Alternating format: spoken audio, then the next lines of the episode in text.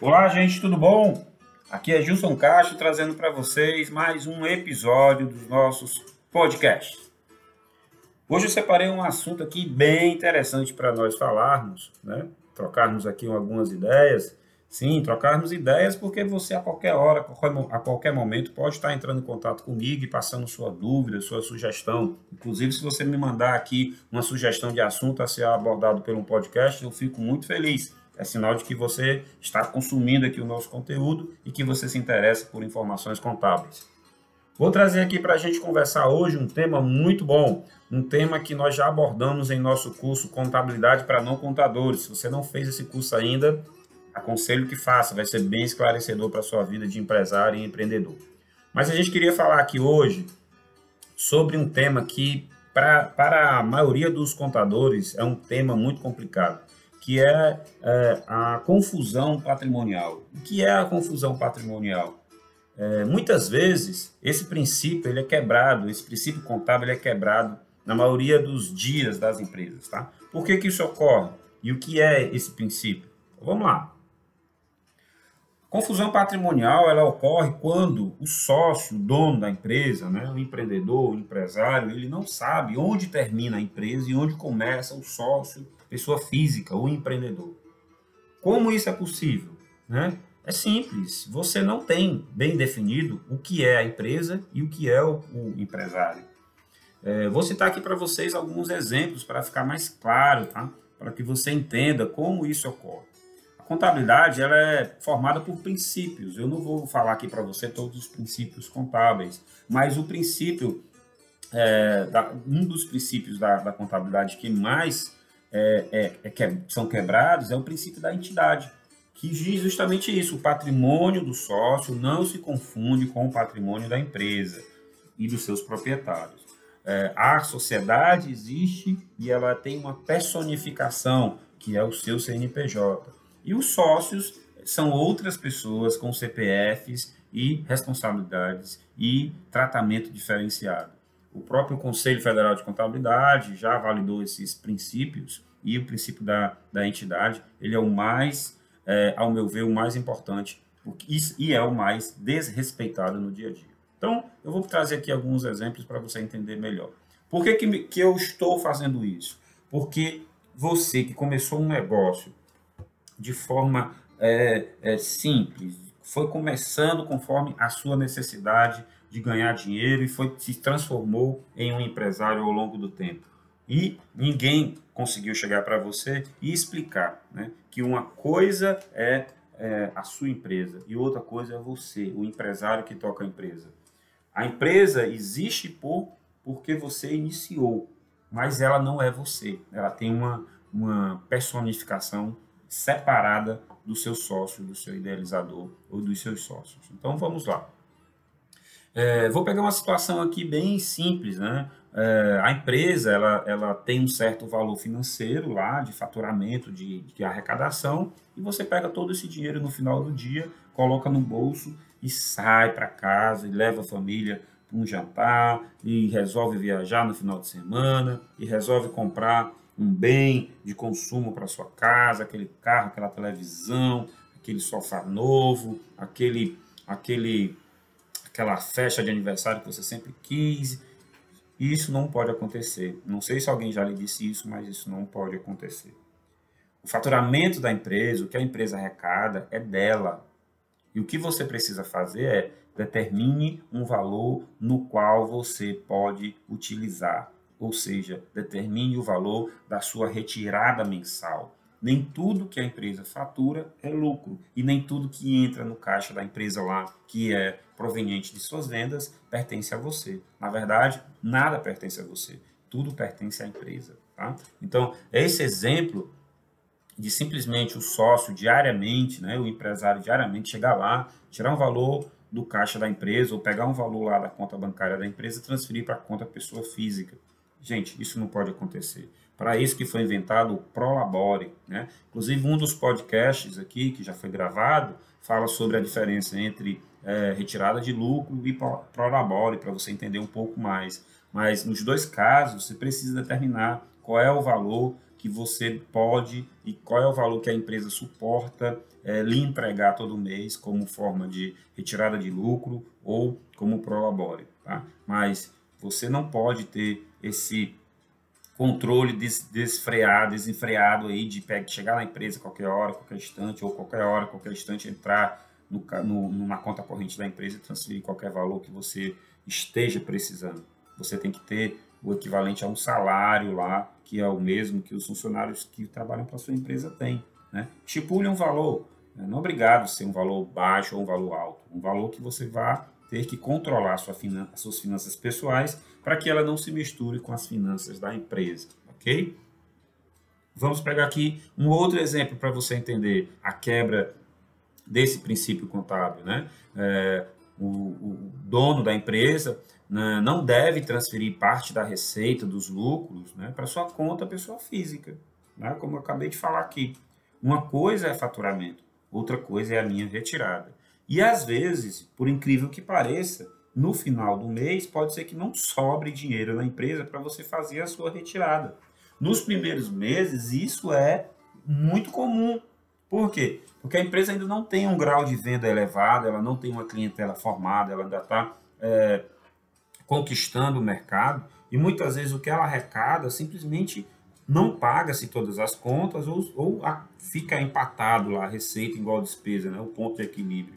Quando, quando isso ocorre, que o que eu, o que eu faturei praticamente só paga as despesas, é, isso é uma situação que pode é, ser considerado como boa. E existem empresas que passam aí seis, sete, oito meses, um ano, dois anos faturando, mas não paga as contas e o empresário só colocando dinheiro na empresa. Acontece. Então você não deve fazer simplesmente essa sangria aí direto da conta da empresa para sua conta, transferência de valor, retirada, seja à vista, seja no caixa da empresa, seja é, transferência que seja feita, isso é uma postura totalmente errada. Né? É, um, outro, um outro ponto que eu vou discutir aqui com vocês né, é empreendimentos familiares, né? o patrimônio é da empresa, né, que vai ser dividido entre as pessoas que nela atuam. Quanto mais gente depender é, quanto mais pessoas do mesmo núcleo familiar depender de um mesmo negócio, pior vai ser para você administrar isso. Porque os, os parentes, vamos dizer assim, estando todos dentro daquela empresa, todos dependem daquele único negócio. E se ele vier a falir, se ele não der certo, o que, que vai acontecer com todos esses membros da empresa, da família, né? Da empresa e da família. Todos eles vão ficar sem ter o que fazer, porque todos dependem do mesmo negócio. Então, pode ser uma empresa familiar? Pode, não há nada contra, né? E muitas empresas e grandes grupos empresariais hoje no Brasil são familiares. Mas o que, que vai acontecendo ao longo do, dos anos? Vão se criando negócios paralelos ou, ou os membros da família vão saindo daquelas empresas familiares né? e vão terceirizando ou profissionalizando é, a administração daquele negócio para que as, a, a, as decisões não sejam tomadas por por, por sentimento, né, por achismo, e a coisa fique mais profissional. Então, é algo que ocorre muito, que é muito comum no dia a dia das empresas. A gente tem a, todos os membros da família dentro daquela empresa, gerando um estresse emocional muito grande, levando problemas da empresa para casa e trazendo problemas de casa para a empresa. E aí a empresa não é tratada como algo é, profissional, e sim como algo familiar. E aí vários erros são, são cometidos e parentes cada vez mais são colocados dentro da empresa. Não sou nada, não tenho nada contra você colocar parentes na sua empresa, desde que todos do início ao fim do expediente sejam profissionais naquilo que estão fazendo, né? É, nós temos aqui também um outro, um outra, um outro exemplo que eu posso trazer para você, né? É, é, a empresa acabou de ser firmada e aí conseguiu uma linha de crédito para poder fazer alguma expansão ou para dar uma, uma, uma, um fôlego financeiro para que as operações passem a, a serem maiores e possam ser expandidas. E aí, com base nisso, é, esse dinheiro acaba não ficando na empresa, ele vai ser desviado para que o sócio ou empreendedor compre um carro novo, para que ele possa fazer algo que ele queria fazer com aquele dinheiro e a empresa continua descapitalizada. E aí ela passa a ter dois problemas, não só não ter, não ter recurso financeiro, como também é, ter a dívida para pagar.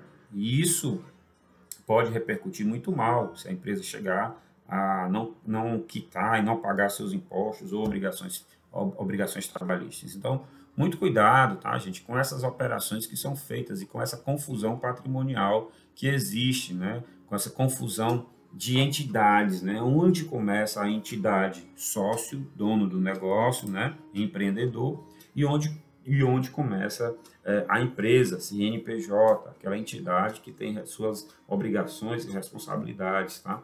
Essa, essa confusão patrimonial, ela é muito comum nas micro e pequenas empresas, né? Onde você não sabe onde termina um e começa outro. Por exemplo, existem, ao longo da pandemia que ocorreu, muita gente passou a trabalhar em casa fazendo marmitas, por exemplo. E aí eh, a estrutura era da pessoa física e o faturamento às vezes era da pessoa jurídica, mas aquela cozinha não era da pessoa, da pessoa jurídica, era da pessoa física. Lógico, gente, que eu não estou falando isso é, de uma forma é, sem conhecer bem como, como são os mercados. Todo, né, todo negócio, a grande, a grande maioria dos negócios começam pequenos, negócios de, como tem nos Estados Unidos, né, de fundo de garagem, aqui começa nas, nas casas, em cozinhas, em salas, em locais pequenos, às vezes diretamente na internet, com e-commerce, sem ter nenhuma estrutura física. Depois, com o passar do tempo, as coisas vão melhorando e você consegue estruturar uma empresa, consegue ter uma sede, uma loja, um ponto comercial, e dali você começa a crescer para ir para um, um local maior ou para ter uma filial e as coisas vão tomando um corpo melhor. Eu sei que, que para o empreendedor e para aquele empresário que está começando agora com uma coisa bem modesta, isso é complicado de, de ser administrado. E existem pessoas que têm simplesmente o pavor de fazer essa distinção onde começa a empresa e onde termina a empresa, onde começa o sócio o dono do negócio, pessoa física, e onde termina o sócio.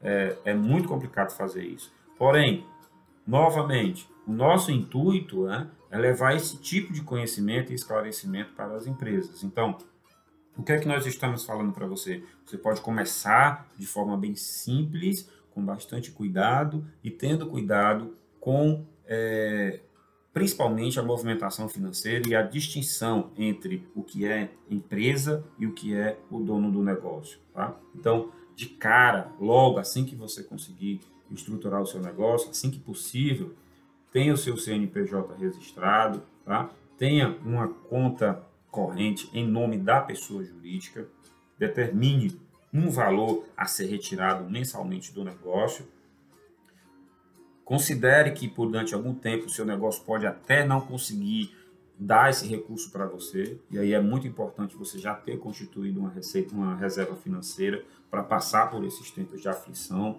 Não retire todos os, todos os recursos né, disponíveis na sua empresa para você, pessoa física. Tenha esse controle financeiro muito bem organizado. Gente, é muito comum muitas pessoas entrarem em contato conosco para querer fazer esse controle financeiro. Gilson, me ajuda aqui. Eu não consigo fazer esses controles. Nós temos várias ferramentas, tá, gente, que podem ser usadas de forma gratuita para fazer com que você tenha esse controle financeiro. Ou seja, é muito fácil você ter uma, um sistema para controlar a vida financeira da sua empresa e um outro sistema para controlar as suas finanças pessoais. O importante é você começar hoje, começar agora. O importante é você buscar informação informações como essas que nós estamos repassando. Tenha essa, essa consciência de que você precisa ser organizado. Se você não se organizar, o seu negócio não vai prosperar. Isso é uma certeza com base em anos de estudo e experiência, é, atendendo vários tipos de clientes em diversos segmentos. Então, cuidado com essa confusão patrimonial. É um termo que você talvez não esteja familiarizado, é, mas ele existe Cuidado com o que você faz com a sua empresa, para que você não esteja cada dia cavando uma pá no buraco em que ela vai se enterrar. Não estou sendo pessimista, eu estou sendo realista com você e eu estou dizendo que você, é, mesmo que conheça todos esses conceitos que nós já tratamos agora neste episódio de podcast ou nos demais, mesmo assim eu te digo, tenha cuidado com a sua gestão, tenha cuidado com as decisões que você toma com a sua empresa, ok? Por que, que eu estou te avisando isso? Por que, que eu estou batendo nessa tecla? Porque eu já te falei, aqui na gestão contábil, o seu negócio tem valor. Aqui nós estamos muito preocupados com a continuidade e existência do seu negócio, ok? Por hoje é só, eu fico aqui nesse episódio, agradeço você pela audiência, se você gostou, compartilha, comenta, encaminha aí para os seus amigos, não esquece de seguir a Gestão Contábil aí nas redes sociais, no Instagram, temos aí canais de comunicação no, no, no WhatsApp e Telegram, vai lá no nosso site, tem muito conteúdo que você pode estar lendo de forma gratuita. E se você nos procurar para abrir o seu negócio, melhorar a sua gestão financeira, a gestão do seu negócio, nós iremos agradecer bastante. Muito obrigado, fique com Deus e até o próximo episódio.